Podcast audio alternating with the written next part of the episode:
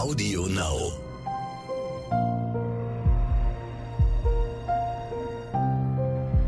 Verbrechen von nebenan. True Crime aus der Nachbarschaft.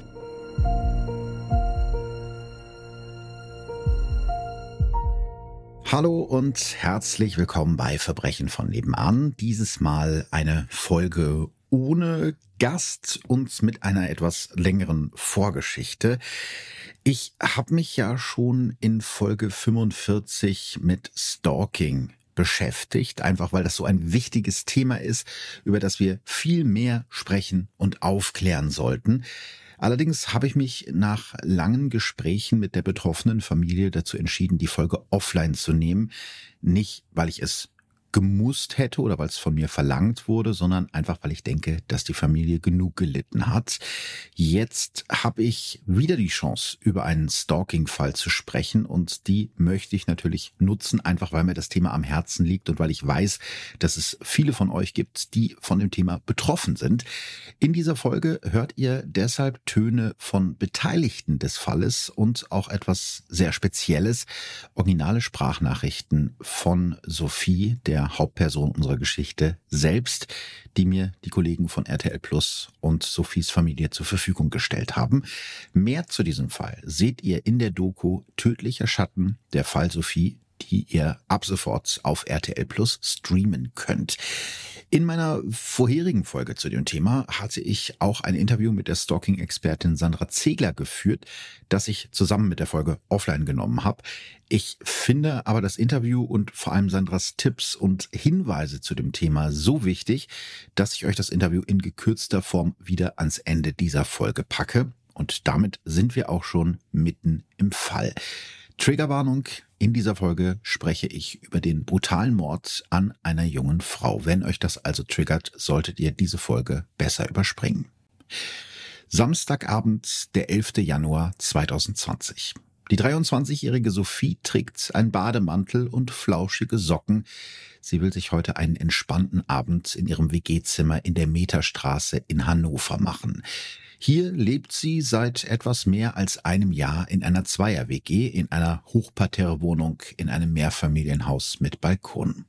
Für Sophie ist das Wochenende in Hannover ein Abschiedsbesuch. Ihr Zimmer hat sie bereits gekündigt. Sie will nächsten Monat nach Wien ziehen und dort einen Job als Flugbegleiterin bei Austrian Airlines beginnen. Das ist ihr großer Traum. Sophie will etwas sehen von der Welt. Deshalb hat sie nach dem Abitur eine Ausbildung zur Tourismus-Eventmanagerin gemacht.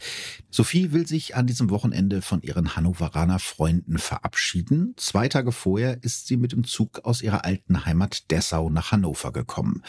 Am Dessauer Bahnhof hat sie ihre Mutter Christina fest in den Arm genommen zum Abschied. Keiner der beiden Frauen ahnt zu diesem Zeitpunkt, dass es ein Abschied für immer ist. Am Abend vorher, dem Freitag, ist Sophie mit ihren beiden Freundinnen Vanessa und Kati feiern gewesen. Ein ganz normaler Mädelsabend. Die drei trinken in der Wohnung vor, gucken dabei das Dschungelcamp, dann geht es gegen Viertel nach elf los. Das Ziel der jungen Frauen ist das Buggy Osho, ein Club am Hannoveraner Hauptbahnhof, den es schon seit den 80ern gibt. Sophie, Vanessa und Kati haben einen großartigen Abend. Sie tanzen, machen Fotos in der Fotobox und umarmen sich sich immer wieder. Nach dem Club ziehen die drei noch in eine Kneipe weiter. Als Sophie nach Hause kommt, ist es schon wieder hell. Sie hat keine Ahnung, dass sie ab diesem Zeitpunkt nicht mehr allein in der Wohnung ist.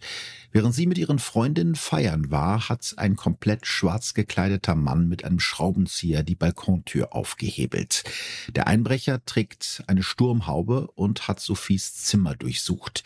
Ihr altes Handy, ein Höschen und ein BH aus ihrer Kommode gezogen und sich unter dem Bett von Sophies Mitbewohnerin versteckt, die an diesem Wochenende verreist ist. Sophie hat von all dem nichts bemerkt. Sie pennt ein paar Stunden, dann ist sie mit ihrem Kumpel Benjamin zum Frühstücken verabredet. Der setzt Sophie gegen 14 Uhr an diesem Samstag wieder an ihrer Wohnung ab. Sie will sich heute einen ruhigen Tag allein zu Hause machen, ein bisschen chillen und packen, denn morgen will sie den Zug zurück nach Dessau zu ihrer Mutter nehmen. Davor will sie noch mit ihrer Freundin Antonia frühstücken gehen. Die schreibt ihr an diesem Samstagabend, ob sie das Frühstück am nächsten Tag um eine halbe Stunde nach hinten verschieben könnten. Um 21.06 Uhr antwortet Sophie bei WhatsApp, na klar. Diese Nachricht ist ihr letztes Lebenszeichen. Irgendwann gegen halb zehn an diesem Abend geht Sophie auf die Toilette. Sie trägt dabei immer noch ihren Bademantel. Jetzt kriecht auch der Einbrecher unter dem Bett von Sophies Mitbewohnerin hervor. Er hat einen Rucksack dabei. Darin sind Kabelbinder, Klebeband, ein Pfefferspray, ein Elektroschocker und ein Klappmesser. Als der Mann die Tür zum Badezimmer aufreißt, ist Sophie völlig überrascht. Sie fängt an zu schreien, krallt sich am linken Arm des Einbrechers fest. Der zögert keine Sekunde, sprüht Sophie das Pfefferspray ins Gesicht und rammt ihr den Elektroschocker mit so einer Wucht ins Gesicht, dass ihr die Nase bricht. Sophie kennt ihren Angreifer, aber sie hätte nie gedacht, dass er eines Tages in ihrer Wohnung auftauchen könnte. Sie hat keine Zeit mehr, darüber nachzudenken. Der komplett schwarz gekleidete Mann sticht mit dem neun Zentimeter langen Messer auf sie ein und durchtrennt dabei unter anderem ihre Halsschlagader. Sophie verblutet auf den Fliesen ihres Badezimmers, kurz bevor sie endlich in das neue Leben starten kann, von dem sie so lange geträumt hat. Das ist jetzt vielleicht der richtige Zeitpunkt, euch von Sophie zu erzählen. Sophie wird am 8. Oktober 1996 geboren. Sie ist das einzige Kind ihrer Mutter Christina. Ihre Eltern trennen sich, als Sophie noch ein Teenager ist, und sie wächst größtenteils bei ihrer Mutter auf, zu der sie bis zum Schluss ein sehr enges Verhältnis hat. Sophie war immer ja ein Strahlemann. Sie war nie irgendwie schüchtern oder abweisend. Sie hat jedem die Hand gegeben. Sie hat zu jedem Hallo oder Guten Tag gesagt. Also sie war wirklich ein aufgewecktes, fröhliches Mädchen. Sophies Mutter Christina erzählt außerdem, dass Sophie schon als Kind ihre Liebe zum Reisen und vor allem zu Flugzeugen entdeckt. Bei Urlaubsflügen kann sie den Start der Maschine oft gar nicht erwarten. Besonders die Flugbegleiterinnen haben es ihr angetan. Sophie will frei sein und die Welt entdecken. Deshalb beginnt sie nach dem Abi Anfang 2015 eine zweieinhalbjährige Ausbildung zur Tourismus- und Eventmanagerin an der privaten Sabine Blindow Schule in Hannover. Ihr Traum ist es, später selbst als Flugbegleiterin die Welt zu erobern. Dafür pendelt Sophie in dieser Zeit zwischen Hannover und ihrer Heimat, der zweieinhalb Stunden entfernten Stadt Dessau in Sachsen-Anhalt. Das ist anfangs sehr hart für sie, erinnert sich ihre Mutter. Die ersten vier Wochen, kann man sagen, waren für Sophie ganz dolle schlimm. Sie wollte dann nach Hause zurück. Sie hat sich da nicht wohlgefühlt. Sie hat immer gesagt, ich komme da nicht an. Sie hat sich richtig quergestellt, dass sie sonntags wieder nach Hannover zurück musste. Auch Sophies Beziehung zu ihrem damaligen Freund Daniel leidet unter der Pendelei. Die beiden haben sich ein halbes Jahr vorher in einem Dessauer Club kennengelernt. Er ist Sophies erste große Liebe. Und auch wenn Sophies Mutter von dem Mechatroniker anfangs weniger begeistert ist, sind Daniel und Sophie am Anfang sehr happy miteinander.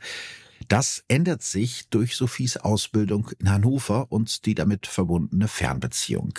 Es gibt immer wieder Streit zwischen den beiden. Sophie bleibt auch deshalb immer häufiger auch am Wochenende in Hannover. Daniel fühlt sich abgelehnt und unverstanden. Anfang 2017 trennen sich die beiden. Wenige Monate später lernt Sophie beim Feiern in Hannover einen anderen Mann kennen, Eike. Sophie und der junge Polizist tauschen ihre Nummern, schreiben sich regelmäßig und treffen sich auch einige Male. Obwohl sich beide mögen, reicht es nicht für eine Beziehung. Im Juli 2017 kommt Sophie dann zurück in ihre alte Heimat Dessau. Im Rahmen ihrer Ausbildung macht sie ein Praktikum im Dessauer Golfpark. Dafür zieht sie kurzfristig wieder zurück zu ihrer Mutter in ihr altes Kinderzimmer. Die beiden genießen die gemeinsame Mutter-Tochter-Zeit mit Mops Bruno, der Sophies absoluter Liebling ist. Sophie unternimmt viel mit ihren Freundinnen und besucht auch ihre Großeltern regelmäßig, die in der Nähe wohnen.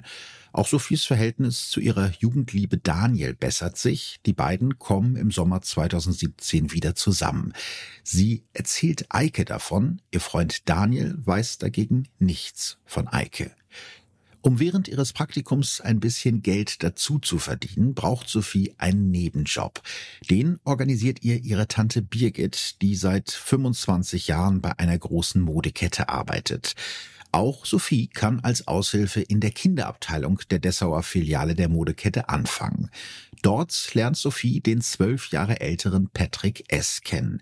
Der hat Wirtschaftsmathematik studiert und dann einen Bachelor in Wirtschafts- und Politikwissenschaft gemacht und arbeitet jetzt wie Sophie in der Kindermodenabteilung. Sophie findet den gut aussehenden 32-Jährigen sympathisch. Die beiden beginnen sich bei Facebook zu schreiben. Mehr ist Patrick für sie aber nicht. Dafür ist er ihr viel zu alt, erinnert sich Sophies Tante Birgit. Das war für Sophie ein Kollege wie jeder andere. Also das war nicht irgendwie äh, was Besonderes, dass sie das eben großartig dargestellt hat. Und nein, das war eben wirklich nur ein Kollege für sie. Doch Patrick, den seine Kollegen als eher still und zurückgezogen beschreiben, scheint mehr für Sophie zu empfinden, was auch den Kollegen auffällt. Sophies Tante erzählt zum Beispiel später über Patrick, er war immer in ihrer Nähe, auch auf Betriebsfeiern. Das gesamte Team bei der Modekette macht sich bereits über Patrick lustig, der die ganze Zeit um Sophie rumgockelt und nicht zu merken scheint, dass er keine Chance bei ihr hat. Und selbst wenn Sophie Patrick interessant finden würde, sie ist ja gerade wieder mit Daniel zusammengekommen und damit glücklich vergeben. Alles in allem ist die Rückkehr nach Dessau für Sophie eine sehr glückliche Zeit. Sie kann nicht ahnen, dass sie zu diesem Zeitpunkt schon einen Schatten hat, der jeden ihrer Schritte beobachtet. Am 27. Dezember 2017 passiert zum ersten Mal etwas sehr Seltsames. Sophie und Daniel haben Weihnachten bei Sophies Mutter Christina verbracht. Am Morgen nach dem zweiten Weihnachtstag verlassen die beiden gemeinsam das Haus, um mit Mops Bruno eine Gassi-Runde zu gehen. Direkt neben dem Haus steht Daniels Audi A4 und die beiden können erst gar nicht glauben, was sie da sehen. Sophie schildert die Situation später in einer Sprachnachricht so. Daniel hat ja sein Auto bei mir da gegenüber auf dem Parkplatz abgestellt und sehen, dass da irgendwas Weißes draufgeschmiert ist, vorne auf der Frontscheibe. Und dann sind wir hingegangen, da habe ich gesehen, oh geil, Reifen zerstochen. Die haben einfach von Daniels Auto alle vier Reifen zerstochen, haben vorne irgendwie Graffiti oder sowas draufgesprüht, haben den ähm, Scheibenwischer hinten abgebrochen und den kompletten Lack zerkratzt. Und das nur an Daniels Auto. Also entweder hatte jemand was gegen Daniel oder seine Gruppe oder jemand dachte sich gestern besoffen, geil, schönes Auto, das demoliere ich jetzt mal ein bisschen. Daniel meldet den Schaden bei der Polizei und erstattet Anzeige. Er hat den Verdacht, dass die Attacke auf sein Auto irgendetwas mit seiner Freundin Sophie zu tun haben könnte. Vielleicht ein abgelehnter Verehrer, der ihm jetzt eins auswischen will, weil er wieder mit Sophie zusammen ist. Kurze Zeit später wird die Sache noch rätselhafter. Daniel bekommt bei Facebook eine Nachricht von einem User namens Ernst gemeint. Die Nachricht enthält einen Screenshot von einem WhatsApp-Chat zwischen Sophie und Eike, von dem Daniel ja bis zu diesem Zeitpunkt noch nicht mal wusste, dass es ihn gibt. Ich zitiere jetzt mal gerade aus diesem Chatverlauf. Sophie und dann wären wir noch aufs Schützenfest gegangen. Eike und schön frühstücken. Das wäre was gewesen. Aber geht ja alles nicht. Sophie, oh Mann, ich hoffe, wir sehen uns echt bald wieder. Der Chat stammt vom 30. Juni 2017, also einem Zeitpunkt, als Daniel und Sophie gar nicht zusammen waren. Trotzdem rastet Daniel aus und schickt Sophie üble Sprachnachrichten, in denen er ihr vorwirft, ein kleines Flittchen zu sein, das die ganze Zeit zweigleisig gefahren ist. Sophie ist am Boden zerstört ja, dann war Daniel halt der Meinung, ich hätte ihn betrogen die ganze Zeit und ähm, wem fremdgegangen und alles Mögliche. Und dann hat er mich richtig krass beleidigt und mich als Schlampe bezeichnet und hat gesagt, er macht mich überall schlecht und ich soll mich bloß nirgendwo mehr blicken lassen. Also ich bin schon traurig und mir geht es auch nicht so gut damit. Ja. Weinend ruft Sophie ihre Freundin an und fragt sich verzweifelt, wer da in ihrem Handy rumschnüffelt und ihre privaten Nachrichten weiterschickt. Sie versucht Daniel zu erklären, dass Eike und sie nur gute Freunde sind, doch der glaubt ihr nicht und die beiden trennen sich, dieses Mal für immer. Für Sophie ist das eine furchtbare Zeit. Irgendwann kommt ihr der Gedanke, dass Eike hinter der anonymen Nachricht an Daniel stecken könnte. Und vielleicht war er es auch, der Daniels Audi beschädigt hat. Je länger sie darüber nachdenkt, desto sicherer ist sie sich, dass Eike hinter all dem stecken muss. Sie konfrontiert den jungen Polizisten mit ihrem Verdacht und blockiert ihn danach auf allen Kanälen. Ich hatte dem jetzt im Messenger nochmal geschrieben, dass er das größte Arschloch ist und dass er halt mein Leben zerstört hat und wie er das machen konnte. Und er tut natürlich auf dumm. Er tut so, als äh, ich weiß gar nicht, was du meinst, welchen Verlauf und bla. Hey, da kann ich mal am Arsch lecken, ganz ehrlich, aber hat einfach jetzt alles kaputt gemacht. Der Februar 2018 soll für Sophie ein Neustart werden. Endlich weg aus dem kalten Deutschland, weg von Daniel und weg von Eike. Sie zieht für ein halbes Jahr nach Barcelona, um dort ein Praktikum bei einer Hochzeitsagentur zu machen. Sonne, Strand, gutes Essen. Außerdem ist ihre beste Freundin Manuela zur selben Zeit in Barcelona. Sophie freut sich also unglaublich auf den Aufenthalt, auf den Strand und natürlich aufs Shoppen. Mein Gott, Manuela, es wird so toll. Ich freue mich so, äh, dass wir zusammen in Barcelona sind und ich nicht alleine dahin muss. Oh, oh, das wird so toll. Immer wieder bekommt Sophie zu dieser Zeit Besuch von ihren Freunden aus Deutschland und hat in Barcelona die wahrscheinlich beste Zeit in ihrem Leben. Ende April 2018 bekommt sie dann Besuch, auf den sie sich nicht so sehr freut. Ihr Ex-Arbeitskollege Patrick aus Dessau hat sich für ein verlängertes Wochenende selbst eingeladen. Eigentlich wollte er bei Sophie übernachten, aber das hat sie ihm gerade noch ausreden können. Kurz vorher schickt Sophie einer Freundin eine Sprachnachricht über Patricks geplanten Besuch. Ja, genau, der kommt halt Donnerstag früh und ist bis Sonntag früh hier. Ähm, und weil ich ja an sich nicht so viel Zeit habe, machen wir Donnerstagvormittag was. Mal gucken, Donnerstagabend wollen wir vielleicht zum Tora Akbar. Ähm, und dann habe ich noch Freitagabend Zeit und das war's dann ja eigentlich. Aber er möchte halt gern weggehen. Also ich sehe mich da ja noch nicht so. Aber mal schauen. Sophie hat an diesem Wochenende also nur wenig Zeit. Trotzdem drängt Patrick darauf, sie möglichst häufig zu sehen und wird immer aufdringlicher. Ich glaube schon, dass er mich wirklich sehr mag. Ich weiß noch nicht auf welcher Ebene. Und dann tatscht er mich die ganze Zeit an und ich will es einfach nicht. Aber ich kann ihm ja nicht sagen, äh, lass bitte die Finger von mir, kannst du mich nicht anfassen.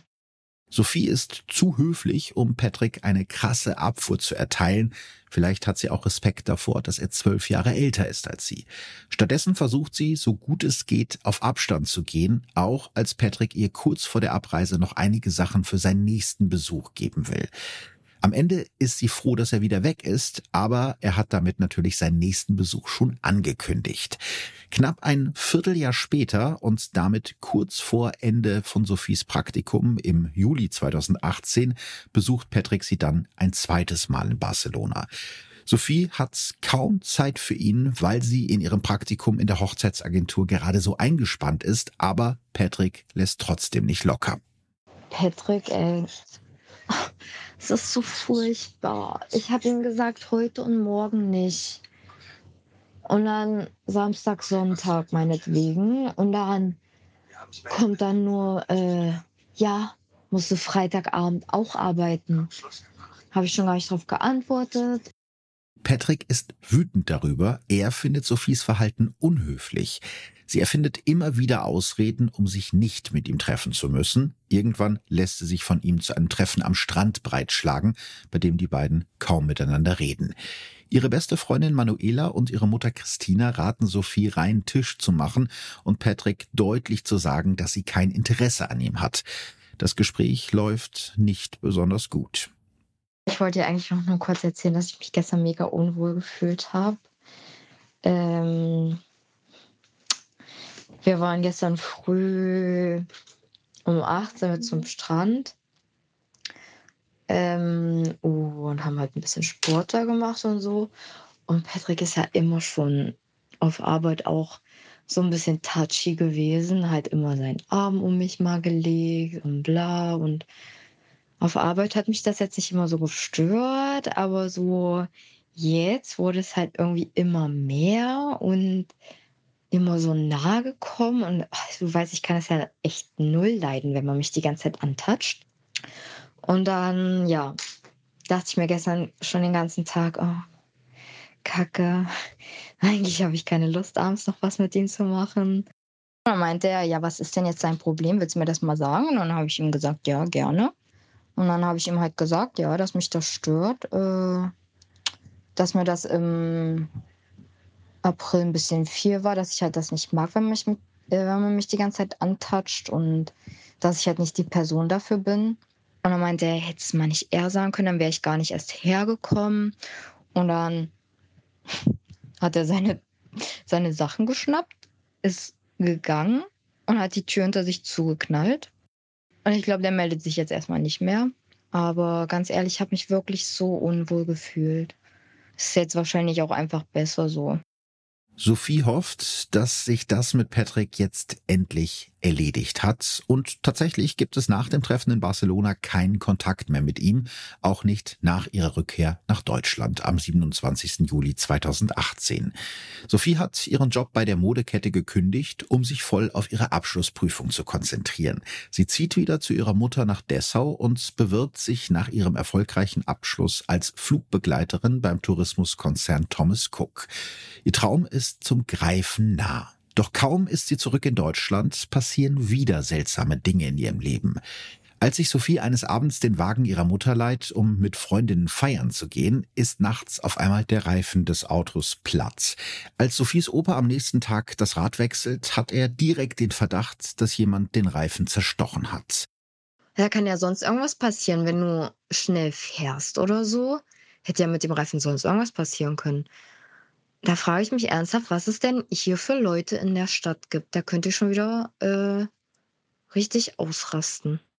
Sophie hat keine Ahnung, dass der zerstochene Reifen erst der Anfang ist, denn da ist jemand, der sie fast die ganze Zeit beobachtet. Viele Nächte sitzt ihr Schatten in seinem Auto an der Straße vor der Wohnung von ihr und ihrer Mutter und schaut durch sein Fernglas in ihr Fenster. Aber irgendwann ist dem Schatten das Beobachten nicht mehr genug. Er will, dass Sophie weiß, dass er da ist. Doch die hat zu diesem Zeitpunkt etwas ganz anderes im Kopf.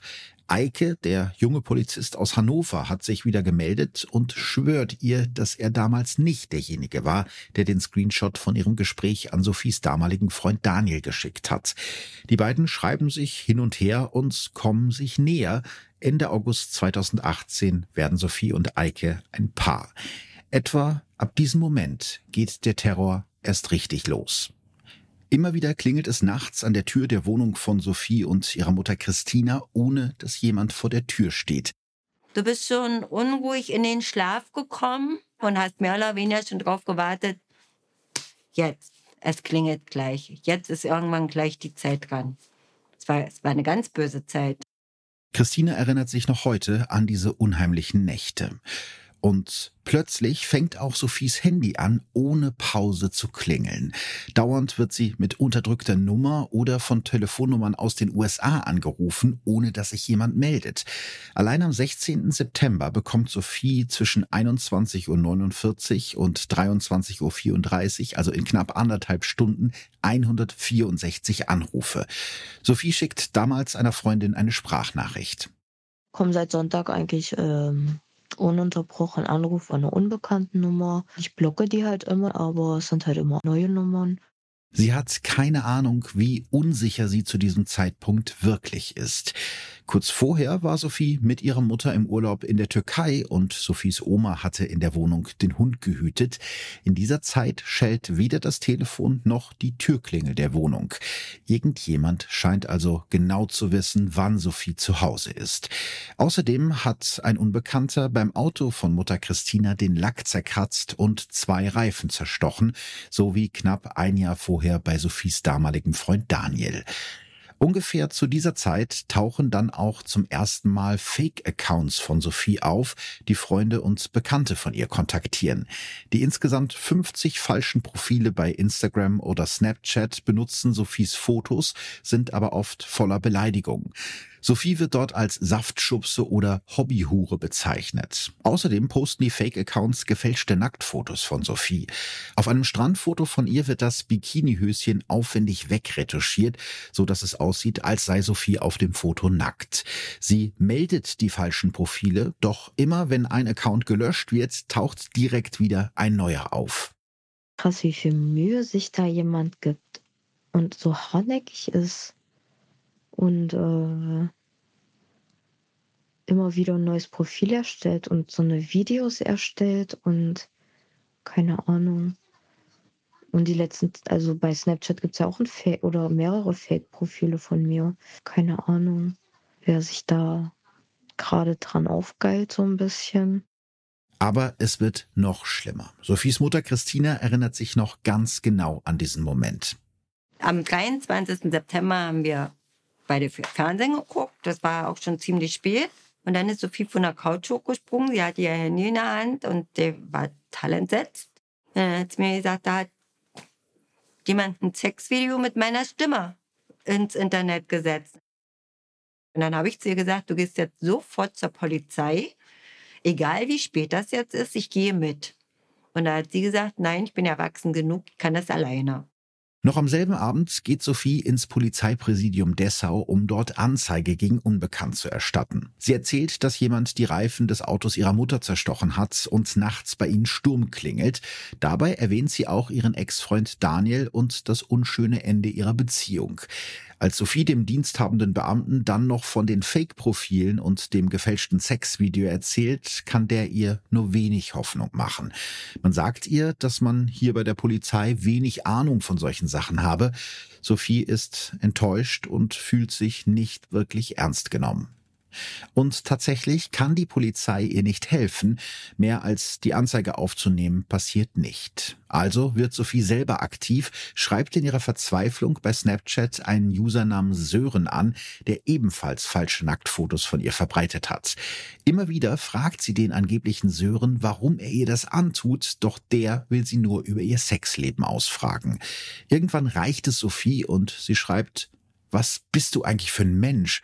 Hast Bilder von mir und meinem Ex in der Story und stellst mir Fragen über meine Vorlieben im Bett und das alles mit einem Fake-Profil. Merkst du was? Sören antwortet, ich merke, dass du meiner Frage ausweichst. Dann Frage zwei: Hattest du als Teen einen Schwangerschaftsabbruch oder warum reagierst du so aggressiv, wenn man bei dir kein Kondom benutzen möchte? Ohne wäre doch so viel geiler gewesen. Trotz allem will Sophie sich von all dem nicht einschüchtern lassen und lebt ihr Leben ganz normal weiter. Am 8. Oktober 2018 feiert sie ihren 22. Geburtstag. Auch Eike ist eingeladen und lernt zum ersten Mal Sophies Mutter Christina und ihre Großeltern kennen. Wenig später gehen die beiden mit Hund Bruno im Park spazieren, als Sophie eine Gestalt auffällt, die die beiden aus dem Gebüsch beobachtet. Als Sophie den schwarz gekleideten Mann ansprechen will, läuft er weg. Er hat seine Kapuze so tief ins Gesicht gezogen, dass weder sie noch Eike erkennen können, wer er ist. Kurz darauf bekommt auch Eike erste Nachrichten von einem Fake-Account, dieses Mal mit dem Namen Irene K. Die angebliche Irene rät Eike, die Finger von Sophie zu lassen, weil sie, Zitat, die übelste Schlampe sei und außerdem ein Alkoholproblem habe. Sophie habe schon ihren Ex-Freund Daniel betrogen und würde es mit Eike ganz genauso machen. Eike erzählt Sophie davon und die ist sich sicher, dass ihr Ex-Freund Daniel die Nachrichten geschrieben hat. Die Nachricht war wirklich der absolute Oberknaller. Da steckt ja eindeutig Daniel mit dahinter. Das regt mich so auf. Ich will mit dem ganzen Kack doch einfach gar nichts mehr zu tun haben. Es ist fast ein Jahr her. Und wenn er nicht drüber hinwegkommt, ja, sorry, dann äh, tut's mir leid, echt. Doch der Terror hört nicht auf. Nicht mal 200 Kilometer von Dessau entfernt. Als Sophie beruflich nach Frankfurt reist, klebt der Schatten weiter an ihr. Bei Snapchat schickt ihr ein weiteres Fake-Profil Fotos aus dem Hotel, in dem sie gerade abgestiegen ist. Dabei weiß außer Sophie und ihrer Mutter Christina niemand, dass sie gerade in Frankfurt ist. Ab diesem Moment schließt Sophie ihre Zimmertür immer von innen ab. Doch es gibt auch gute Nachrichten. Im Oktober 2018 beginnt Sophie einen Lehrgang bei Thomas Cook in Hannover. Ende November schafft sie ihren Abschluss und bekommt direkt einen Vertrag als Flugbegleiterin angeboten. Sophie soll vom Hannoveraner Flughafen aus arbeiten, ganz in der Nähe des Wohnortes von ihrem Freund Eike. Endlich wird der Traum der mittlerweile 22-Jährigen wahr. Von Hannover-Langenhagen aus fliegt Sophie mit Thomas Cook durch die Welt. Kreta, Ibiza, Mallorca oder Ägypten. Sophie ist ständig unterwegs. Auf Facebook postet sie stolz Bilder von Flugzeugen und sich selbst in ihrer Flugbegleiterinnenuniform. Sie liebt ihren neuen Job und kann den dunklen Schatten endlich vergessen. Außerdem zieht Sophie aus Dessau weg. Im Dezember 2018 findet sie über eine Anzeige im Internet eine Zweier-WG in der Meterstraße in der Hannoveraner Südstadt. Mit ihrem Umzug ist ihr Schatten auf einmal verschwunden. Die nächtlichen Anrufe hören auf, auch Fake-Profile unter ihrem Namen gibt es nicht mehr. Es scheint, als habe ihr Stalker endlich aufgegeben, doch das ist ein furchtbarer Irrtum. Denn schon im Frühjahr 2019 ist der Schatten zurück. Am 15. April zum Beispiel bekommt Sophie einen Anruf von einer Schönheitsklinik, die mit ihr wegen ihrer Anfrage für eine Brustvergrößerung sprechen will. Sophie hat diese Anfrage nie gestellt und legt kopfschüttelnd auf. Ab Mai 2019 tauchen dann auch wieder Fake-Profile in ihrem Namen auf. Bei Snapchat zum Beispiel postet ein Profil mit dem Namen Sophie das Schweinchen ein Foto von der Wohnungstür von Sophies WG mit dem Text Home Sweet Home. Am 17. Mai, einem Freitagabend, übernachtet Eike bei Sophie in der WG. Als er in ihrem Zimmer das Rollo runterlässt, bekommt Sophie kurz darauf eine Nachricht von einer unbekannten Nummer. Immer schön die Rollladen runtermachen. Die Gefahr fühlt sich plötzlich sehr, sehr real an. Hier geht es nicht um gefälschte Bilder oder Fake-Profile im Netz. Der Schatten ist ihr jetzt ganz nah. Er weiß, wo Sophie wohnt und er lässt sie wissen, dass er sie beobachtet. Sophie hat Angst, fühlt sich machtlos und wird immer verzweifelter. Ihr Freund Eike, der ja selbst Polizist ist, überredet sie noch einmal eine Anzeige bei der Polizei zu erstatten, dieses Mal in Hannover.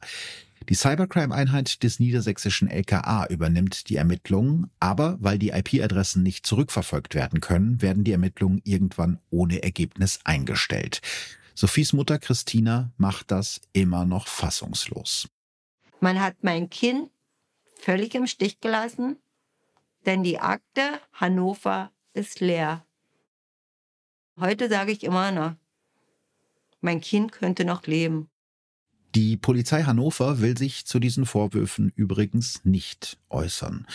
Und auch sonst läuft die zweite Hälfte des Jahres 2019 nicht gut für Sophie. Eike trennt sich von ihr, ohne ihr einen Grund dafür zu nennen. Am nächsten Morgen ist Sophie so fertig, dass sie den ganzen Tag nicht richtig arbeiten kann. Und dann kommt auch schon die nächste schlechte Nachricht. Am 23. September 2019 wird bekannt, dass die britische Muttergesellschaft von Thomas Cook Airlines Insolvenz angemeldet hat. Sophie verliert ihren Traumjob. Aber die junge Frau gibt nicht auf, sondern bewirbt sich direkt bei anderen Airlines. Kurz vor Heiligabend bekommt Sophie eine Zusage von Austrian Airlines in Wien. Sie kann im Februar 2020 anfangen. Sophie kündigt ihr WG-Zimmer in Hannover und freut sich wahnsinnig auf die neue Stadt und ihren neuen Job. Am 2. Januar-Wochenende 2020 will sie sich von ihren Freunden in Hannover verabschieden, noch einmal mit den Mädels feiern gehen. Sie ahnt nicht, dass es ein Abschied für immer wird, weil in ihrer Wohnung an der Meterstraße schon ihr Schatten auf sie wartet. Sophie stirbt am 11. Januar 2020 abends auf den Fliesen ihres Badezimmers. Keine zwei Stunden später wird ihre Leiche von einer Bekannten entdeckt, die einen Schlüssel zur Wohnung hat, um die Katzen von Sophies Mitbewohnerin zu füttern. Kurze Zeit später ist die Polizei vor Ort und sperrt den Tatort ab. Am nächsten Morgen, also nur wenige Stunden später, beschleicht Sophies Mutter Christina im 200 Kilometer entfernten Dessau so ein komisches Gefühl. Ich habe mir antrainiert, weil ich auch keine Zeitungen kriege, dass ich immer Google-Nachrichten lese. Und das Erste, was mir da gleich aufgeklappt wurde, war 23-jährige junge Frau in der Meterstraße erstochen. Ich habe das gelesen und habe mir gedacht, 23 ist dein Kind. Deine Tochter wohnt in der Meterstraße. Ich habe dann angerufen und das Handy hat durchgeklingelt und da habe ich mich dann selbst, ich habe mich immer selbst zur Ordnung gerufen und habe mir gedacht, es ist nicht dein Kind. Ihr Handy ist an, es hat geklingelt. Vielleicht schläft sie, vielleicht ist sie im Bad. In diesem Moment klingelt es bei Sophies Mutter und zwei Polizeibeamte und eine Seelsorgerin stehen vor ihrer Tür, um ihr mitzuteilen, dass ihre einzige Tochter ermordet wurde. Ich hatte nur diesen Satz, ich habe kein Kind mehr. Wenig später wird Sophies Mutter Christina von einer Polizistin gefragt, ob sie einen Patrick kenne. Christina weiß anfangs gar nicht, von wem die Beamtin spricht, doch dann fällt ihr wieder ein, dass da ja vor rund zwei Jahren dieser Arbeitskollege war, der Sophie zweimal in Barcelona besucht hat. Doch danach hat ihre Tochter nie wieder von Patrick gesprochen, so eine kleine Rolle hatte er in ihrem Leben gespielt. Der Name ist bei uns nie wieder gefallen. Dieser Mensch existierte nicht mehr. Und doch ist genau dieser Patrick S. der Schatten, der Sophie mehr als zwei Jahre lang verfolgt und sie am Ende ermordet hat. Keiner aus Sophies Umfeld hätte sich das auch nur vorstellen können. Dafür schien ihnen der schüchterne Patrick S. viel zu unwichtig. Und doch hat der 35-Jährige die Tat bereits gestanden. Direkt nach dem Mord an Sophie ist Patrick S. zurück nach Dessau gefahren. Er stellt das Auto in der Garage ab. Dann versucht er noch, alles von seinem Rechner zu löschen, was ihn mit dem Stalking in Verbindung bringen kann. Danach duscht sich Patrick S., packt seine Tasche und gesteht sein seinen Eltern morgens, was er getan hat. Zusammen mit ihnen taucht er am Sonntag, den 12. Januar, morgens um 7.41 Uhr auf der Polizeiwache auf und sagt den Beamten, er habe eine Frau getötet, zu der er, Zitat, eine komische Beziehung habe. Etwa zwei Wochen später wird Sophie in Dessau beerdigt. Obwohl es an diesem Tag Anfang Februar in Strömen regnet, kommen mehr als 150 Menschen zu der Trauerfeier. Der Sarg ist über und über mit Blumen bedeckt. Auch eine von Sophies Freundinnen spricht bei der Trauerfeier und findet bewegende Worte für die Ermordete. Wenn Liebe der Grund ist, weshalb sich die Welt dreht, dann hat sich die Welt mit Sophie ein bisschen schneller gedreht. Anfang Juli 2020 beginnt am Landgericht Hannover in Saal 127 der Prozess gegen Patrick S. Der 35-Jährige ist gut gekleidet, er legt Wert auf sein Äußeres. Julia Hüttner vom Spiegel schreibt damals, er hat viel Zeit in seine Frisur investiert, als müsste er zur Arbeit in das Dessauer Modegeschäft. Vor Gericht wird rekonstruiert, dass Patrick Stalking schon fünf Monate nach dem Kennenlernen beginnt, ohne dass Sophie davon überhaupt etwas mitbekommt. Im Dezember 2017 schnappt sich Patrick bei der Arbeit Sophies Handy, die gerade nicht in der Nähe ist. Ihren PIN-Code hatte er sich schon vorher heimlich bei ihr abgeschaut. Vielleicht hat er ihn auch einfach erraten. Sophies PIN ist nämlich damals 0815. Also ganz kurzer Einschub an der Stelle. Falls das eure PIN ist, bitte, bitte, bitte ändert die. Und auch 1234 ist keine gute PIN. Das liest man immer wieder. Also seid ein bisschen vorsichtig, was das angeht. Patrick jedenfalls schickt sich damals selbst einige von Sophies Fotos, Sprachnachrichten und Chatverläufe, zum Beispiel auch den zwischen ihr und Eike. All dieses Material wird Patrick in den nächsten Monaten und Jahren nutzen, um Sophie das Leben mit Fake-Profilen und gefälschten Sexvideos zur Hölle zu machen. Und dass das Stalking kurzzeitig aufgehört hat, nachdem Sophie ihren Job bei Thomas Cook in Hannover angefangen hat, ist nicht viel mehr als ein Zufall. Patrick wusste nämlich nicht, wo genau Sophies neue Wohnung in Hannover ist. Er weiß durch Instagram nur, in welchem Viertel sie wohnt. Zwei Tage lang fährt er jede Straße in dem Viertel ab und sucht nach Sophies Namen auf den Klingelschildern ohne Erfolg. Also ich finde, das zeigt ja auch, dass der absolut von ihr besessen ist zu diesem Zeitpunkt. Erst als Patrick durch einen Zufall in Dessau das Auto von Sophies Freund Eike sieht und an dem Hannoveraner Kennzeichen erkennt, bekommt er seine Chance. Der mittlerweile 35-Jährige befestigt heimlich einen GPS-Tracker an Eikes Auto, der ihn direkt zu Sophies Wohnung führt. Der psychiatrische Gutachter erinnert sich später vor Gericht an einen Satz, den Patrick S. immer wieder benutzt, wenn es um Sophie geht und die Frage, was sie wann wo gemacht hat. Ich musste das wissen. Wenn Sophie mal ein paar Stunden nicht online ist, checkt Patrick S. direkt mögliche Flüge von Thomas Cook, mit denen sie unterwegs sein könnte. Alle zehn Minuten checkt Patrick, wo Sophie gerade ist. Er will sie zu jeder Zeit unter Kontrolle haben. Erst wenn sie abends schlafen geht, kommt auch ihr Schatten Patrick zur Ruhe. Sophie ist zu seinem Lebensinhalt geworden. Das Zimmer bei seinen Eltern, in dem er auch mit Mitte 30 immer noch wohnt, ist mittlerweile völlig zugemüllt. Bei der Arbeit in der Modekette erfindet er immer neue Ausreden, um zwischendurch aufs Handy schauen zu können. Soziale Kontakte außerhalb der Arbeit hat er fast gar keine mehr. Fünf Wochen vor der Tat, am 20.11.2019, googelt Patrick an seinem Rechner zu Hause in Dessau den Satz, wieso sind wir plötzlich von jemandem angeekelt, in dem wir vorher noch verliebt waren? Und ich finde auch, das ist etwas, was sehr, sehr viel zeigt, wenn ein 35-Jähriger solche Sätze bei Google eingibt. Als Patrick mitbekommt, dass Sophie über das Wochenende nach Hannover fährt, um sich von ihren Freunden zu verabschieden, fährt er mit dem Auto hinterher. Er ist vorbereitet. Den Elektroschocker hat er bereits vor anderthalb Jahren im August 2018 gekauft, ein Jahr später dann zwei Pfeffersprays.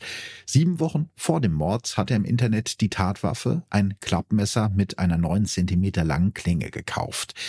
Er kommt am späten Donnerstagabend, den 9. Januar 2020 in Hannover an und parkt seinen Wagen am Maschsee, wenige Straßen von Sophies Wohnung entfernt. Seinen Eltern hat er erzählt, dass er über das Wochenende Freunde in Leipzig besucht. Die erste Nacht schläft Patrick im Auto. Am nächsten Morgen parkt er den Wagen um, direkt vor Sophies Wohnung. So hat er sie die ganze Zeit im Blick. Das Auto verlässt Patrick nicht mal, um aufs Klo zu gehen. Stattdessen pinkelt er in einen Becher. Abends beobachtet er, wie Sophies Freundin bei ihr klingeln. Als die drei jungen Frauen das Haus verlassen, sieht Patrick seine Chance gekommen. Er öffnet mit einem Schraubenzieher die Balkontür der Hochparterre-Wohnung und schleicht sich hinein. In der Wohnung schnüffelt Patrick in Sophies Zimmer herum und klaut ihre Unterwäsche, bevor er sich unter dem Bett von Sophies Mitbewohnerin versteckt, die ja an diesem Wochenende nicht da ist. Auch als Sophie nach Hause kommt, bleibt ihr Schatten unter dem Bett liegen. Erst als Sophie am nächsten Abend ins Bad geht, kriecht Patrick aus seinem Versteck und überfällt Sophie, als die auf der Toilette sitzt. So einen richtigen Plan hatte ich nicht, erzählt Patrick später dem Gutachter. Das Pfefferspray war nur für den Notfall gedacht. Mit den Kabelbindern wollte ich sie fesseln, wenn sie nicht reden will. Wahrscheinlich hätte ich sie verhört, bis sie sagt, was los war. Ich wollte wissen, was passiert ist. Ich hatte dieses Verlangen zu wissen, warum. Er behauptet später, sich nicht daran erinnern zu können, wie er zugestochen hat. Für den Gutachter ist Patrick S. übrigens voll schuldfähig. Der zuständige Oberstaatsanwalt sagt über Patrick S., die Obsession des Mannes steigerte sich immer weiter. Irgendwann ist seine Besessenheit in Hass umgeschlagen. Patricks Verteidiger ist sich dagegen sicher, dass der Tod von Sophie kein Mord war und sagt, es gab keinen Grund, sie zu töten. Laut seiner Ansicht hätte Patrick S. durch den geplanten Mord an Sophie seinen eigenen Lebensinhalt zerstört. Ihr Tod sei ein Versehen gewesen. Das glaubt das Gericht nicht. Am 18. Februar 2021 fällt nach 24 Prozesstagen das Urteil gegen Patrick S., den der Vorsitzende Richter in seiner Urteilsbegründung direkt anspricht. Es ist ziemlich verstörend. Ihr Verhalten ist verstörend. Der 35-Jährige wird wegen Mordes zu einer lebenslangen Freiheitsstrafe bei Feststellung der besonderen Schwere der Schuld verurteilt. Er wird also noch sehr lange im Gefängnis sitzen. Seit Oktober 2021 ist das Urteil rechtskräftig. Bei Sophies Freunden und Familie sitzt die Trauer auch mehr als zwei Jahre nach der Tat noch tief. Sophies Mutter Christina hat das WG-Zimmer ihrer ermordeten Tochter in ihrer Wohnung in Dessau komplett nachgebaut, inklusive aller Möbel und Kuscheltiere. Jetzt, seitdem ich Sophie nicht mehr habe, es vergeht kein Tag,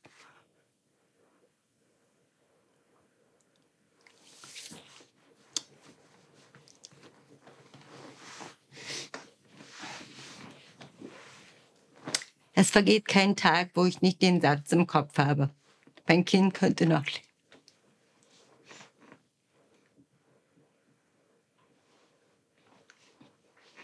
Ähm, es ist nichts mehr, wie es mal war. Und es wird auch nie wieder so sein. Sophie war mein Lebensinhalt.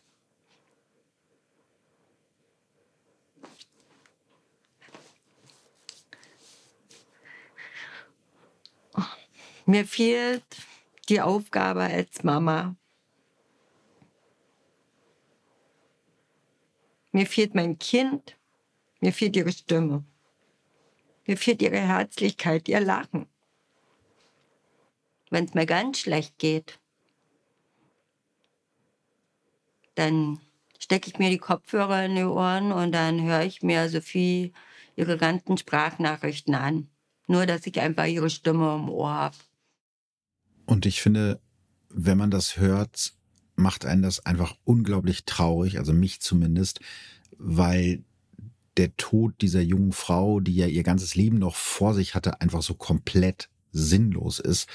Am Ende des Tages ging es einfach nur um die ja kranken Kontrollfantasien eines Menschen, der überhaupt gar keine Ahnung hat, auch nur annähernd, was Liebe oder auch irgendwie Zuneigung nur bedeuten kann, weil da ging es ja wirklich nur um Kontrolle und ich glaube auch, dass das in dem Fall das Hauptmotiv war, denn Patrick S. wusste ja ganz genau, dass Sophie bald nicht mehr in seiner Nähe sein würde. Sie hat ja den, den Umzug nach Wien vor sich und das war wahrscheinlich seine letzte Chance, nochmal Kontrolle über sie zu bekommen und ja aus seiner verqueren Sicht sozusagen zu erfahren, warum sie ihn damals in Barcelona abgewiesen hat. Das scheint ja für ihn das ganz große Ding zu sein, was ihn auch noch Jahre später beschäftigt hat. Und auch das finde ich irgendwie extrem bemerkenswert und gruselig. Er hat ja für Sophie überhaupt gar keine Rolle gespielt in ihrem Leben mehr. Also sie hat wahrscheinlich nicht mal mehr an ihn gedacht. Und dann sitzt da irgendwie 200 Kilometer entfernt jemand, stalkt dich, überwacht dich über dein Handy und, und nimmt diese ganze Energie und investiert sie in so furchtbare Dinge wie äh, Fake-Profile und all das, was dann noch gekommen ist. Also wenn man überlegt, wie viel Energie und Zeit und Kraft es den Patrick gekostet haben muss, Sophie die ganze Zeit nachzustellen und sie so zu terrorisieren. Ich glaube, das kann man sich als, als normal denkender Mensch gar nicht richtig vorstellen. Und das ist eben Stalking wirklich in der aller, aller, aller krassesten Form. Und weil ich nach der letzten Folge zu dem Thema so viele Nachrichten von euch bekommen habe, dass ihr gesagt habt, hey, mir ist das auch passiert in teilweise ja wirklich auch ganz, ganz krassen Fällen, habe ich gedacht, es ist so wichtig, dieses Thema einfach nochmal aufzugreifen, weil eben nicht so häufig darüber berichtet wird. Und ich glaube, dass es ein ganz großes Problem ist, vor allem für die Opfer, die oft gar nicht wissen, wo sie sich überhaupt Hilfe suchen sollen, was man machen kann, wie man zur Polizei gehen kann, wie man reagieren soll und so weiter. Da gibt es ähm, viele Sachen, die man definitiv ja auch falsch machen kann, worauf man achten sollte. Und genau deshalb kommen wir jetzt eben zu diesem Interview. Das hatte ich euch ja noch versprochen. Ich spreche mit Deutsch Deutschlands führender Stalking-Expertin. Sandra Zegler ist ehemalige Kriminalkommissarin aus Berlin und betreut mit ihrer Beratungsagentur SOS Stalking seit 2015 hauptberuflich Stalking-Opfer. Sie hat schon zahlreiche Interviews zu diesem Thema für Zeitungen, Fernsehen oder fürs Radio gegeben. Außerdem ist sie auch zu Gast in meiner Sky Show. Dieses Interview mit ihr habe ich ja schon anlässlich von Folge 45 geführt, die ich ja mittlerweile gelöscht habe. Da dieses Thema aber so wichtig ist, habe ich unser Gespräch für diese Folge umgearbeitet und nochmal angehängt. Also manche von euch hören dieses Interview jetzt zum ersten Mal, für andere von euch ist es vielleicht schon bekannt, aber ich finde es trotzdem interessant und wichtig, deswegen habe ich es an die Folge drangepackt. Sandra, der Fall Sophie ist ja ein ganz extremes Beispiel für Stalking. Wie oft kommt es denn vor, dass Stalker wirklich gewalttätig werden oder ihre Opfer wie in diesem Fall sogar töten? Ich würde mal sagen, so aus der Praxis, also aus meiner praktischen Erfahrung, so vielleicht 30 Prozent der Fälle, und das ist jetzt schon auch hochgegriffen, also wir sprechen jetzt nicht von 100 Prozent aller Fälle, wo es wirklich gefährlich wird, sondern eher von einem kleineren Prozentsatz, irgendwas zwischen zwei und 30 Prozent. Also genauer kann ich es natürlich nicht sagen, wenn es keine wissenschaftlichen Erhebungen gibt. Das heißt aber auch, wir wissen zwar nicht, wie, wie groß diese Fallzahl ist, wir wissen aber auf jeden Fall, dass Stalking immer gefährlich enden kann und eben auch tödlich enden kann. Und das, finde ich, sollte immer auch den Rückschluss für uns zulassen, dass wir sagen, kein einziger Fall darf uns durchrutschen und jeder einzelne Fall muss sehr ernst genommen werden, gerade im Hinblick darauf, dass man die Gefahrensituation richtig einschätzt. Falls man das sagen kann, wie gefährlich ist denn der Durchschnittsstalker? Da kommen ganz, ganz viele Faktoren zusammen, die man sich immer auch individuell betrachten muss. Also das können Lebensumstände sein, das kann eine Situation sein, das kann dann auch nochmal die Dynamik und die Interaktion mit der Betroffenen selbst sein, die dann eine Situation verschärfen oder oder erleichtern kann. Deswegen kann man es eher nicht pauschal beantworten, sondern wirklich immer nur im Einzelfall. Das heißt also auch da gilt es immer den Einzelfall sich genau anzuschauen und genau zu gucken, wie gefährlich scheint dieser Fall zu sein, womit beschäftigt sich der Täter gedanklich, wie stark ist seine Emotionalität, wie stark ist er auto- oder fremdaggressiv und in, ja, womit beschäftigt er sich? Wer neigt denn eher zu Stalking? Männer oder Frauen? Die Statistik hat eine eindeutige Antwort darauf. Die Statistik sagt, 80 Prozent aller Täter sind männlich und 20 Prozent aller Täterinnen dann sind weiblich. Ich würde mal sagen, also das kommt schon so in etwa hin. Wenn wir da jetzt ein bisschen mehr ins Detail gehen, was für ein Typ ist so ein typischer Stalker? Also welche Charaktereigenschaften hat er oder auch sie? Den typischen Stalker gibt es natürlich auch nicht, sondern es gibt immer nur ganz individuelle Persönlichkeiten. Aber natürlich haben äh, Stalker und Stalkerinnen auch Überschneidungen miteinander. Das eine ist, dass sie meistens Persönlichkeiten sind, die sehr kränkbar sind. Am Anfang von Stalking steht ja meistens eine sehr große Kränkung und ganz besonders Stalker und Stalkerinnen zeichnen sich wirklich dadurch aus, dass sie sehr kränkbare Persönlichkeiten sind. Zum anderen sind es sehr häufig Menschen, die ein sehr gestörtes Bindungsverhalten Verhalten haben.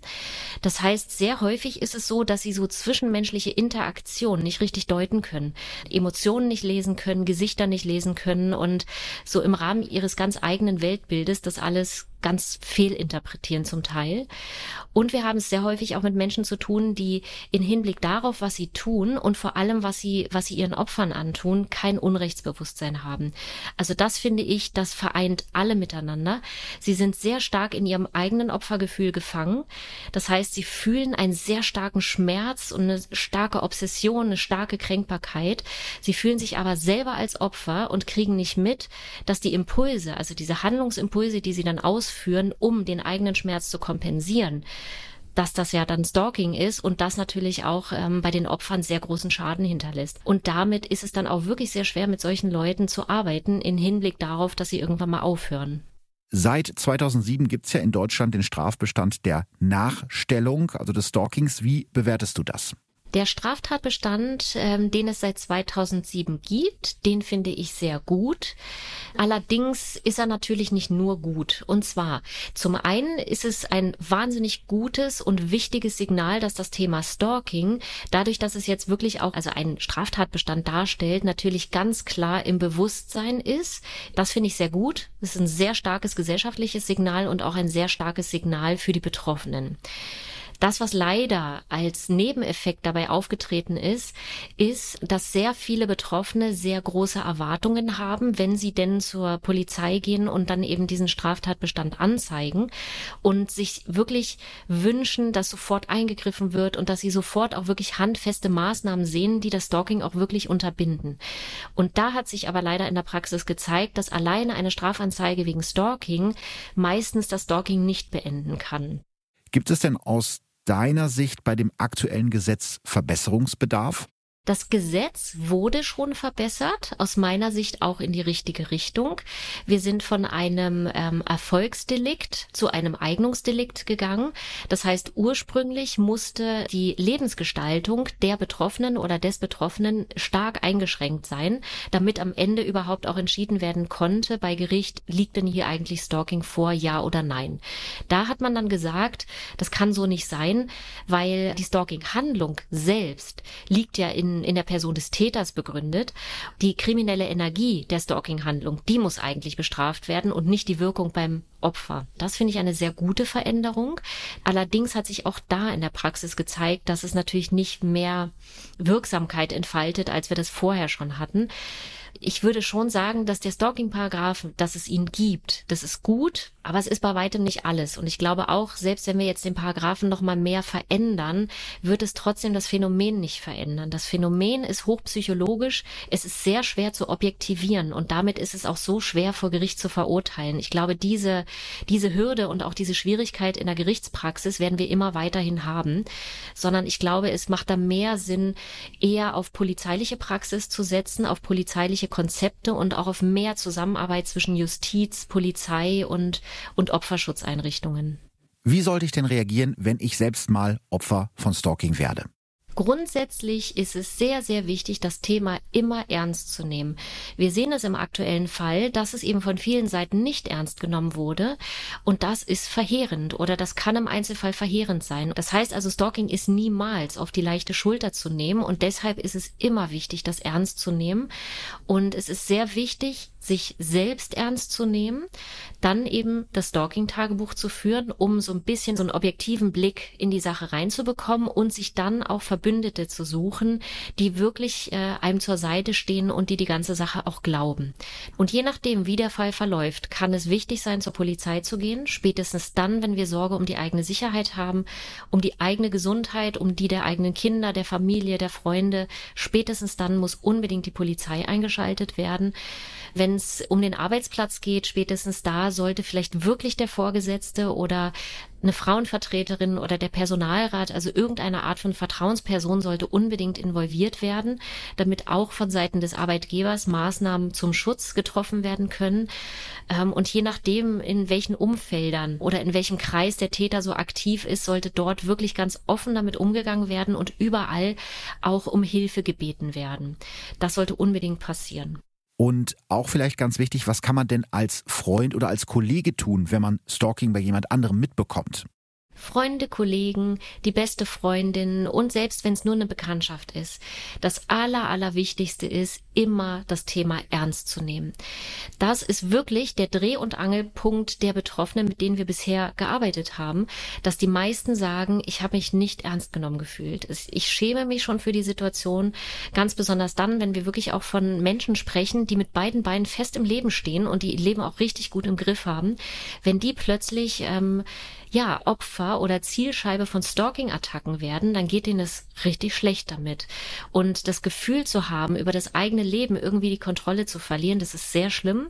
Und gerade in unserer Leistungsgesellschaft bringt das immer Schamgefühle mit sich, immer Schuldgefühle. Und das ist eben ganz wichtig. Also wir sollten das unbedingt immer ernst nehmen. Wenn es sich irgendwann vielleicht doch als Sorge rausstellt, die einfach übertrieben war, ja, dann, dann kann man ja wirklich gemeinsam drüber lachen und dann ist es ja auch umso besser, dass es nichts Schlimmeres war.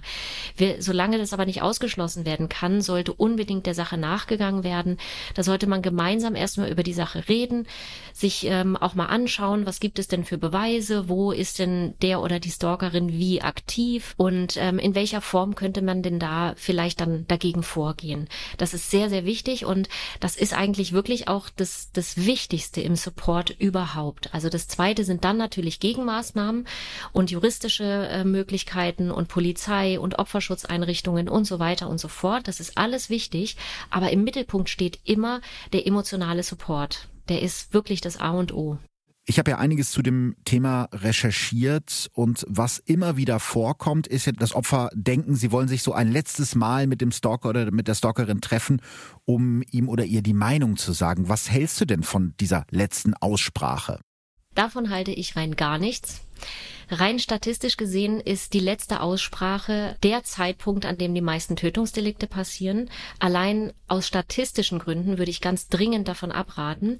Aber auch die Praxis hat gezeigt, dass meistens die Täter und Täterinnen auf diese sogenannte letzte Aussprache hinwirken, die meistens natürlich keine letzte Aussprache ist. Und meistens dreht es sich immer um das gleiche Thema. Entweder das Thema, ich möchte mit dir zusammen sein oder komm bitte zurück oder lass uns Freunde bleiben oder sonstiges, was eigentlich schon zahlreiche Male abgelehnt wurde. Das heißt, es gibt eigentlich nichts mehr zu besprechen, was nicht schon besprochen wäre. Also ich habe das noch nie erlebt, dass in einer letzten Aussprache irgendein Inhalt besprochen wurde, den man noch nicht kannte. Du hast ja täglich mit den Opfern von Stalking zu tun. Was macht Stalking mit denen? Stalking macht sehr viel mit den Opfern. Also erstmal haben wir natürlich mit ganz vielen unangenehmen Emotionen zu tun. Sehr häufig ziehen sich die Betroffenen zurück, ganz besonders dann, wenn sie aus ihrem Umfeld die Reaktion auch bekommen haben, dass sie nicht so richtig ernst genommen werden, das ähm, ist sehr schlimm. Dann haben sie natürlich auch einmal so die ähm, soziale Isolation, in die sie oft gehen und dann aber auch natürlich nochmal ganz schwerwiegende körperliche Stresssymptome. Das beginnt erstmal mit ganz normalen Stressreaktionen, dass eben ja das Adrenalin erhöht ist, Herzschlag, Puls und permanente Stressreaktionen. Das führt dann aber auch langfristig zu Abgeschlagenheit, Konzentrationsschwierigkeiten. Das führt zu äh, Magenproblemen, Verdauung Verdauungsprobleme im Allgemeinen, zu Kopfschmerzen. Sehr häufig verändern sich durch diese lang anhaltende Stressreaktion die Menschen auch in ihrer Persönlichkeit. Sie werden immer misstrauischer, sie werden immer ängstlicher, sie werden immer wütender. Also ganz viele Betroffene berichten auch wirklich davon, dass sie sagen, ich erkenne mich selber nicht wieder. Ich bin ein ganz anderer Mensch geworden. Ja, und langfristig kann es natürlich auch zu sehr schwerwiegenden körperlichen Erkrankungen führen. Es gibt zwei Wissenschaftler, die sich mit den Auswirkungen von Traumata ähm, beschäftigen und die haben tatsächlich herausgefunden, dass äh, Betroffene von Stalking dem gleichen Stress ausgesetzt sind wie Überlebende eines Flugzeugabsturzes. Und spätestens, wenn wir dieses Ergebnis hören, dann, dann ist uns ja klar, dass Stalking eben nicht nur so eine Art Kavaliersdelikt ist, sondern dass es wirklich Stress auslöst, der definitiv krank macht. Aber das Schwierige ist, Stress sehen wir den Menschen ja oft nicht an. Das sieht man nicht. Also spätestens da, wo jemand äh, errötet oder eben Stressflecke bekommt, ja, dann sehen wir das. Aber wenn jemand über zwei Jahre hinweg permanente Angstschübe hat, sich immer paranoider fühlt und auch wirklich permanent nachts nicht mehr schlafen kann, kann, weil eben der Stress so hoch ist, das sieht man den Menschen eben so nicht wirklich an. Deswegen wird meines Erachtens nach Stalking auch wirklich so massiv unterschätzt, auch in der Auswirkung. Kannst du vielleicht mal so einen besonders krassen Fall schildern, in dem du helfen konntest?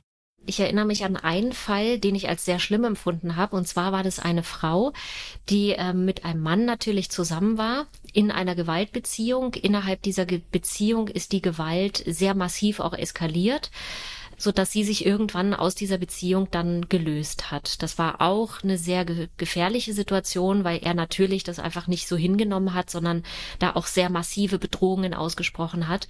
Und der Fall ist dann nach der Trennung natürlich in Stalking übergegangen. Das heißt, er hat ihr dann regelmäßig aufgelauert, ähm, hat vor ihrer Wohnung gestanden, hat ähm, mit allen möglichen Verwünschungen und Bedrohungen ihr alle möglichen E-Mails, äh, Textnachrichten und so weiter geschrieben und ist dann immer mehr auch in die Richtung von Gewaltfantasien gegangen und hat ihr immer mehr angedroht, ihr wirklich schwere Gewalt anzutun. Und am Ende war es dann wirklich so, dass er ihr angedroht hat, dass er wirklich ähm, kommen wird, um sie zu erschießen. Sie war schon länger auch mit der Polizei im Gespräch, hat natürlich vieles angezeigt und am Ende war es wirklich so, dass er direkt auf der Straße vor ihrer Wohnung mit einer scharfen Schusswaffe von der Polizei festgenommen wurde. Das heißt also, selbst der Richter bei Gericht hat dann am Ende gesagt, er geht davon aus, dass das, was der Täter da angekündigt hat, dass er wirklich im Begriff war, diese Tat auszuführen und dass die Polizei das Gott sei Dank vereitelt hat. Also das alleine war schon mal ein sehr schwerer Fall an sich und ähm, der ging dann vor Gericht. Der Täter wurde dann für mehrere Jahre auch ähm, zu einer Haftstrafe verurteilt. Und äh, die Betroffene selbst hat dann aber auch ja jahrelang erstmal ganz schön in Angst gelebt und hat die ganze Zeit sich auch gefragt, wie sie denn jetzt ihr Leben verändern kann, damit das Stalking dann, wenn er wieder rauskommt, eben nicht wieder von vorne losgeht. Und ähm, das hat sie natürlich ganz doll mitgenommen und da kamen dann eben auch wir ins Spiel, sie einerseits zu supporten, was eben wirklich auch so die neue Lebensgestaltung Veranstaltung angeht. Und auf der anderen Seite aber auch ging es wirklich darum, dass sie sagte, also ich habe jetzt mehrmals auch mit der JVA Kontakt aufgenommen und habe hier irgendwie das Gefühl, dass mir einfach keine Informationen gegeben werden. Und ich will ja jetzt gar nichts Persönliches über den Stalker wissen, aber ich möchte schon unbedingt wissen, wann er wieder rauskommt, damit ich mich bis dahin in Sicherheit bringen kann. Und was habt ihr dann gemacht? Das war dann eben auch so eine Situation, wo wir dann eben tätig geworden sind und wo wir zufälligerweise gerade mit einem, mit einem Team dran waren zu drehen und äh, zu einer Reportage dazu zu arbeiten da war das dann so, dass wir wirklich auch über diese Redaktion eine Anfrage bei der JVA gestartet haben in Hinblick darauf, dass es da eben diesen schwerwiegenden Fall gegeben hat und dass natürlich äh, jetzt eben der berechtigte Wunsch von der Betroffenen besteht, äh, die Information zu bekommen, wann er denn wieder freigelassen werden könnte. Und genau das hatte sie dann auch sofort bekommen. Und das war für mich persönlich auch ein Riesenerfolg, zu sehen, dass wir eben bewegen konnten, dass die JVA ähm, ihr jetzt eben wirklich nochmal eine Adresse gegeben hat von einer ganz konkreten Ansprechpartnerin, mit der sie dann im Kontakt stand und dann weitere Schritte auch planen konnte. Das war für mich ein großer Erfolg. Wie könnten denn die Behörden oder der Gesetzgeber den Kampf gegen Stalking noch besser unterstützen? Also die Praxis im Bereich Stalking hat eben gezeigt, dass das Thema Stalking ein sehr hochkomplexes und eben ein sehr psychologisches Phänomen ist und äh, dass die Bekämpfung von Stalking eigentlich nur im Zusammenschluss von mehreren Akteuren funktioniert. Und aus meiner Sicht ist es deshalb so, dass wir gar nicht unbedingt jetzt äh, noch mehr Gesetzesvorlagen brauchen, sondern ich glaube, dass eine Lösung eher über polizeiliche Konzepte gehen kann, über mehr Zusammenarbeit oder eine bessere Zusammenarbeit zwischen Polizei, Staatsanwaltschaft und äh, Opferschutzeinrichtungen. Und ich halte auch sehr viel davon, dass interdisziplinäre Fallkonferenzen zu Einzelfällen von Stalking gemacht werden, wo wirklich viele Akteure, die an einem Fall dran sind, sich zusammensetzen und genau überlegen, was können jetzt hier die nächsten Schritte sein, wie gefährlich ist der ganze Fall, worauf müssen wir eigentlich achten, wo können wir unsere Expertise so gemeinsam hier in die Waagschale werfen, dass wir auch wirklich der Betroffenen oder dem Betroffenen so hilfreich zur Seite stehen können, dass erstens mal natürlich schwere Gewalt ausgeschlossen werden kann und auf der anderen Seite aber auch der Fall an sich in die richtige Richtung gelenkt werden kann, dass nämlich das Stalking irgendwann aufhört. Vielen Dank an Sandra Zegler für das Interview. Den Kontakt zu Sandras Agentur SOS Stalking packe ich euch in die Show Notes. Ja, das war meine Folge über das Thema Stalking hier bei Verbrechen von nebenan. Vielen Dank auch nochmal an RTL Plus und Vox und auch an die Familie von Sophie für die Bereitstellung der O-Töne. Euch danke ich fürs Zuhören und wir hören uns in zwei Wochen wieder. Tschüss. Verbrechen von nebenan True Crime aus der Nachbarschaft. Mehr Infos und Fotos zu unseren Fällen findet ihr auf unserer Facebook- und unserer Instagram-Seite. Damit ihr jetzt in der Zeit bis zur nächsten Folge von Verbrechen von nebenan nicht ganz ohne Podcast leben müsst, hätte ich noch einen Podcast-Tipp für euch. Erzähl doch mal. Hallo, mein Name ist Stefanie Stahl. Ich bin Diplompsychologin, Psychotherapeutin und Autorin von mehreren psychologischen Ratgebern, unter anderem von Das Kind in dir muss Heimat finden. Und ich habe einen neuen Podcast und bei diesem Podcast führe ich reale Psychotherapiegespräche. Das heißt, es kommen Leute zu mir, entweder alleine oder als Paar, manchmal ist auch ein Promi dabei und erzählen mir ihr Problem und ich führe mit ihnen direkt ein Therapiegespräch. Und dabei kann man eine ganze Menge für sich selber rausziehen. Man kann aber auch einfach mal neugierig Mäuschen sein und hören, was die Probleme der anderen ausmachen. Der Podcast heißt Stahl aber herzig und den findest du überall, wo es Podcasts gibt und auch auf Audio Now. Audio Now.